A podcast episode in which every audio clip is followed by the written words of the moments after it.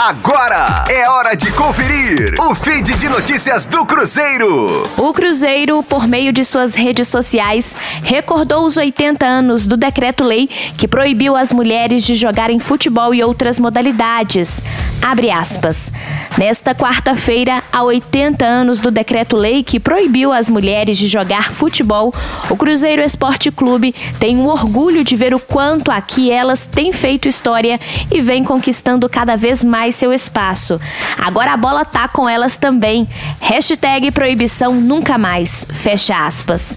Na época, o então presidente Getúlio Vargas assinou o decreto-lei 3199-41, que determinava o seguinte: às mulheres não se permitirá a prática de desportos incompatíveis com as condições de sua natureza, devendo para este efeito o Conselho Nacional de Desportos baixar as necessárias instruções às entidades desportivas do país. Fecha aspas.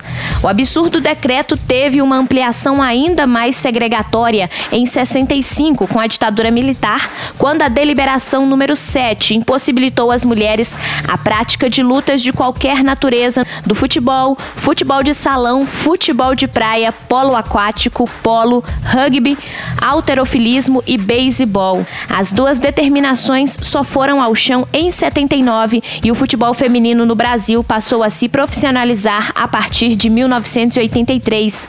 Desde 2019, o Cruzeiro possui um dos mais notáveis projetos de futebol feminino do país e já ocupa a divisão de elite nacional, além de ter faturado um estadual. Rosane Meirelles com as informações do Cruzeiro na Rádio 5 Estrelas.